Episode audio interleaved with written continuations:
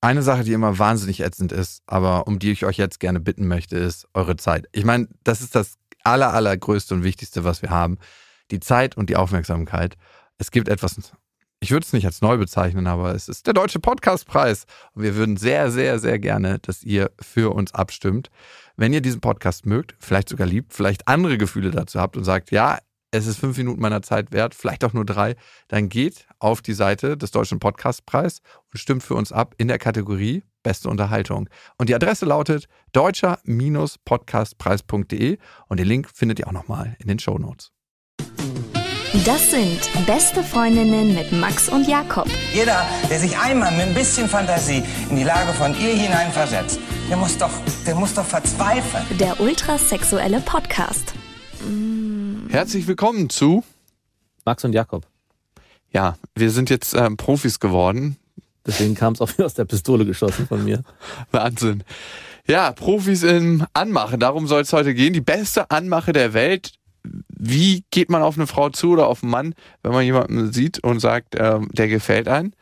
Und ist es immer noch so, dass der Mann den ersten Schritt auf die Frau zu machen muss? Findest du? Nö, finde ich eigentlich nicht. Ich bin aber, muss ich sagen, sehr schlechter Anmacher. Ich habe auch absolut gar kein Mittel so richtig. Du kommst unbewaffnet. Ich komme absolut unbewaffnet, nackt und unbewaffnet. Aber wie machst du das denn, wenn du auf eine Frau zugehst? Ich bin nicht so der auf Frauen zugehe. Ja, ich glaube, davon gibt's mehr, als man denkt.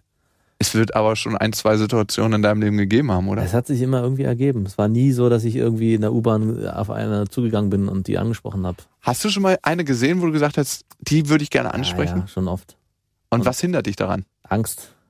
Was kann passieren? Keine Ahnung. Ich glaube, das können viele. Das ist eine große Angst, die man da hat. Unglaublich. Ich kenne es ja auch bei mir, wie, wie man sich denn auf einmal da rausfindet und sich irgendeinen Fehler bei der Person sucht. Ach, doch nicht die, brauche ich nicht ansprechen. Was ich aber immer, immer überlegt habe, war, äh, ich war eine Zeit lang viel in der Sauna, ob man nicht mal eine Frau in der Sauna ansprechen sollte, ob das nicht ein gutes Setting ist. Ich war letztens auch ähm, genau vor zwei Tagen in der Sauna und da war auch eine richtig heiße Granate. Und die hat auch ein, zwei Mal rübergeguckt, habe ich mir zumindest eingebildet mit meinen schlechten Augen. Und ich frage mich, was macht man da, wenn man da rübergeht und ähm, hey, cooles Handtuch.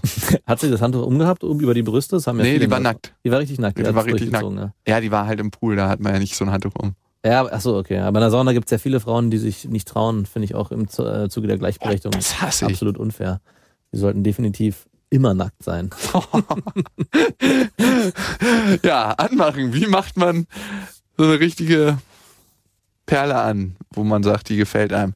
Ich muss sagen, ich habe immer ein einfaches Handwerkszeug dabei. Ich bin A, der Auffassung, dass es nicht wirklich eine Rolle spielt, was du zu der Frau sagst. Du brauchst nur einen guten Einstieg. Irgendeinen Einstieg, wo man sagt, okay, ähm, jetzt hat man was gesagt und jetzt steht man voreinander und äh, jetzt kann man anfangen zu labern. Und diesen Schritt habe ich mich nie getraut. Nie. Und ich glaube, da ist es wichtig, sich was zurechtzulegen. Was, was man zu jeder Frau in seinem Alter sagen kann und was auch gleich ganz gut klingt und was auch gleich die Pforte öffnet für noch mehr Themen. Und ich habe mir dann einfach einen Satz zusammengereimt. den Wie, den, den- den ersten Anfangssatz, oder? Ja. Und den willst du jetzt hier preisgeben? ja, ist doch egal. Sag mal. Hast du mir noch nie gesagt. Sag mal, studierst du Jura an der FU? Oh Gott.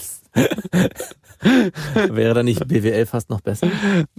Ich finde, Jura, da fühlen sich komischerweise, ich weiß nicht, warum es so ist, die meisten Frauen ein bisschen geschmeichelt. Ah, stimmt, da würde ich mich aber auffüllen. Ne? Ah, was? Wo sind denn meine Perlenringe und meine, wie heißt denn, eine Longchamp-Tasche? Das ist die, die erste Nummer. Und ähm, die zweite ist, nee, und dann kannst du immer gleich fragen, Ah, was studierst du denn dann? Ich bin nur bei gesagt- Reichelt an der Kasse. das macht überhaupt nichts. Und schon ist man im Gespräch. Und wenn es mit der Frau sein soll und wenn es gut laufen soll, dann läuft es auch von da an. Interessant, hatte ich noch nie. Also ich muss echt sagen, ich habe äh, meine Freundinnen, die ich hatte, immer nur irgendwie kennengelernt und die dann, das hat sich so ergeben, dann über Gespräche und über einen Freundeskreis, aber ich bin, glaube ich, kann mich nicht dran erinnern, dass ich wirklich mal auf eine mutig zugegangen bin und gesagt habe, aber ich hab's immer, ich habe so viele Situationen gehabt, auch im Urlaub oder so, wo ich es extrem bereut habe, weil ich da das Gefühl hatte, es gab da so ein, es hat irgendwie geknistert, es gab so eine Kontaktaufnahme, dieser erste Blick und Blick zurückwerfen und ich war mir Und sicher. wenn man das merkt als Mann schon, Ja, dann, ja. dann war es schon. Dann, war's und dann im Nachhinein dann doch nicht hingegangen, nach Hause gegangen und dann nur geärgert und Mhm. traurig sich einen runtergeholt. Irgendwann hat er dann angefangen zu weinen und dann war auch wieder gut. dann auch wieder gut. Ja, ja. Nee, ich finde immer, also ich sage mir immer selber, und das ist so ein Mantra, was ich mir einrede, was kann denn schon passieren, wenn mein Selbstbewusstsein davon lidiert wird? War es denn vorher überhaupt da? Ja, ja, genau. Das frage ich, habe ich mich auch gefragt, als ich da saß. Aber die Sache ist natürlich, die kostet mich trotzdem immer wieder Überwindung. Ich kann auch nicht sagen, dass ich mich das bei jeder traue. Wenn jetzt jemand so ein richtig überhebliches Gesicht macht und mich keines Blickes würdigt, dann ist es auch immer schon eine Überwindung.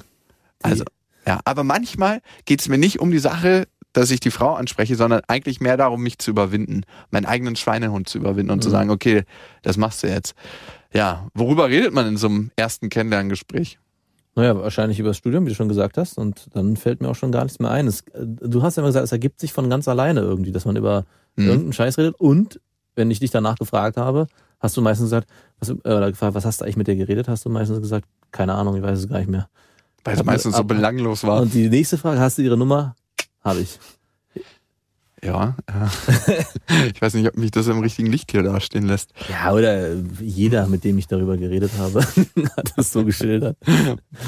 Ähm, ich glaube, gut als Mann ist immer, und das haben ähm, psychologische Studien erwiesen, dass du für die Frau interessanter und spannender und sympathischer bist, wenn du ihr Fragen stellst. Wenn du nicht erzählst von deinem eigenen Leben, was für ein geiler Typ du bist und was für eine Karre du fährst oder was für einen geilen Job du hast, sondern wenn du ihr Fragen stellst.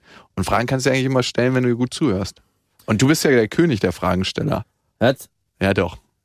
Wenn's auch, also ich, was mir bei dir mal aufgefallen ist, finde ich, dass du, wenn es ein bisschen tiefer wird mit einer Frau, also ich bin so, für, um den ersten oberflächlichen Abstrich zu machen, und du bist dann, müsstest genau dann einsteigen, müssten wir Personen wechseln, So. wenn es dann tiefer wird. Die, So wie so jetzt bin ich dran. Ich brauche so einen Knopf im Ohr dann und so, Jakob, jetzt fragst du das und das. Aber ähm, wir sind nun mal nicht eine und dieselbe Person. Gibt's denn da, äh, also es gibt ja ganz oft so dieses Thema, es gibt die besten Anmachsprüche und bla. Glaubst du daran, dass es Leute gibt, die wo man richtig, wo ich sagen, ich geb, leg mir ein Rezept zurecht und dann habe ich die bestimmten Anmachsprüche und mit denen läuft's auch? Ich denke, es ist alles wie ein Werkzeug. Also ich glaube, ein guter Mechaniker oder Handwerker wird man mit der Übung Ja. und das andere ist das Werkzeug, was man sich dazu holt am Anfang. Irgendwann braucht man das nicht mehr, aber es ist so, sind so wie G-Stützen, die man sich dazu holt. Also ähm, ich suche mir fünf sichere Anmachsprüche aus, weil dann habe ich immer was zum Sagen.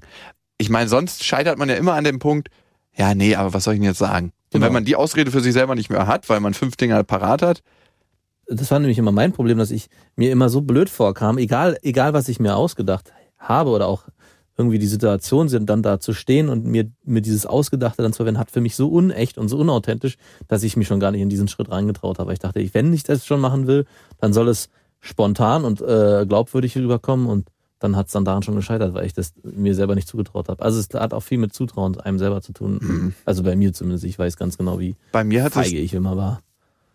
ja, ich, ich finde dich nicht feige. Also, In der Situation ich, Ja. wenn dann feige. aber man soll jeden Tag was machen, was einem Angst macht. Naja, jeden Tag.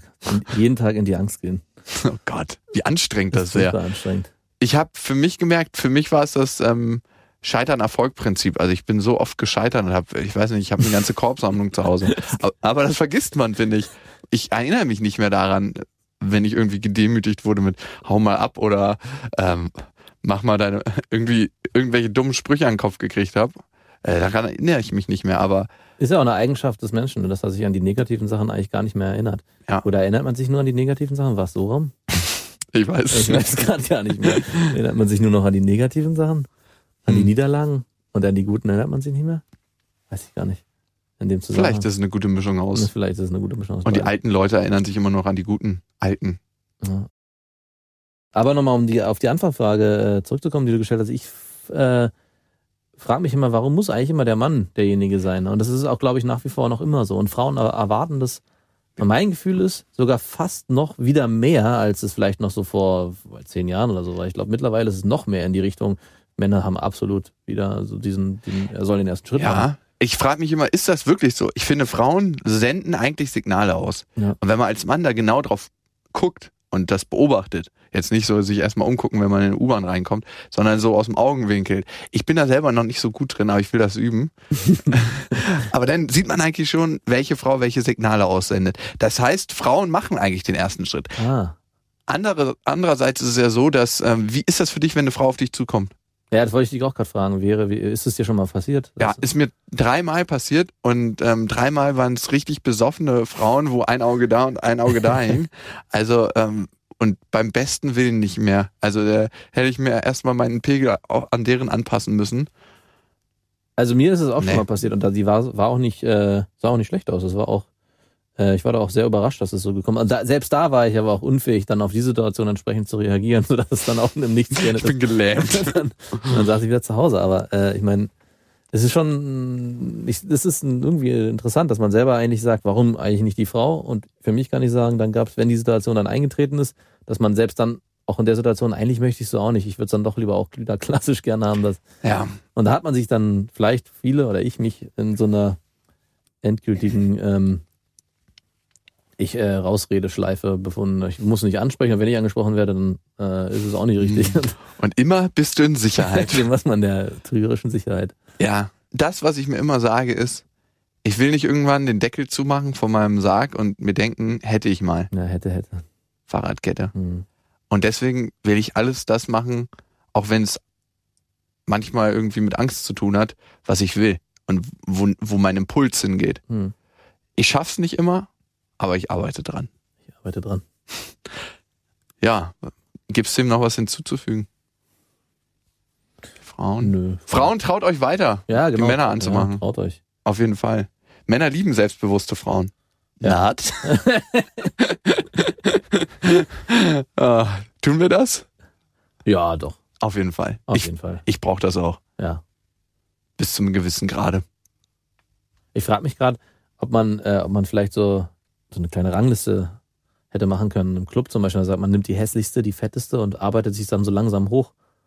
Und dann am Ende traut man sich dann wirklich, die anzusprechen. Jo, super gutes. Also es gibt ja so Pula oder so heißen die. Das sind so Leute, die sich professionell damit beschäftigen, wie man. Pula. Ja, irgendwie so. Ich weiß nicht mehr genau. Ich, es gibt so ein Buch, das heißt Die perfekte Masche. Und da gibt es so einen Typ, der beschäftigt sich professionell damit, wie man Frauen am besten aufreißt. Aber ich meine, da geht's ja bei uns nicht so wirklich drum. Also One-Night-Stands, das Thema haben wir im Großen und Ganzen durch, würde ich sagen. Ne? Ja, haben wir durch. haben wir durch abgehakt. Aber der sagt auch warm reden. Also ähm, du kannst erstmal Leute grüßen auf der Straße. Hallo, hallo. Ach, so simpel, so niedrigschwellig soll man schon anfangen. Ja. Und dann fängst du in der Disco an, nimmst eine, sag ich mal, die dir mittelgut gefällt oder gar nicht gut und Ja. gehst erstmal zu der redest und dann bist du warm und dann bist du in dem Modus drin. Und wenn du in diesem Modus drin bist, das hast du ja auch gemerkt, wenn wir mal feiern waren Ja, ja. und wir beide uns in so einen Modus reingequatscht haben, dann kommt man mit jedem ins Gespräch und dann spielt es keine Rolle mehr, ob es die geile Frau ist oder die Barkeeperin. Und wenn man dann genug getrunken hat, kann man am Ende auch wieder da, ist man am Ende da, wo man am Anfang angefangen Hey, hat. wir haben noch am Anfang der Party miteinander geredet. Mitkommen, du bist verhaftet. Und dann weiß man, man hat alles richtig gemacht. Wenn man am nächsten Morgen erschrickt. Ja. Gibt's dir noch was hinzuzufügen? Ähm, wir wünschen euch was. Wir wünschen euch was. Bleibt sauber. Bis dahin. Bis dahin. Das waren Beste Freundinnen mit Max und Jakob, der ultrasexuelle Podcast.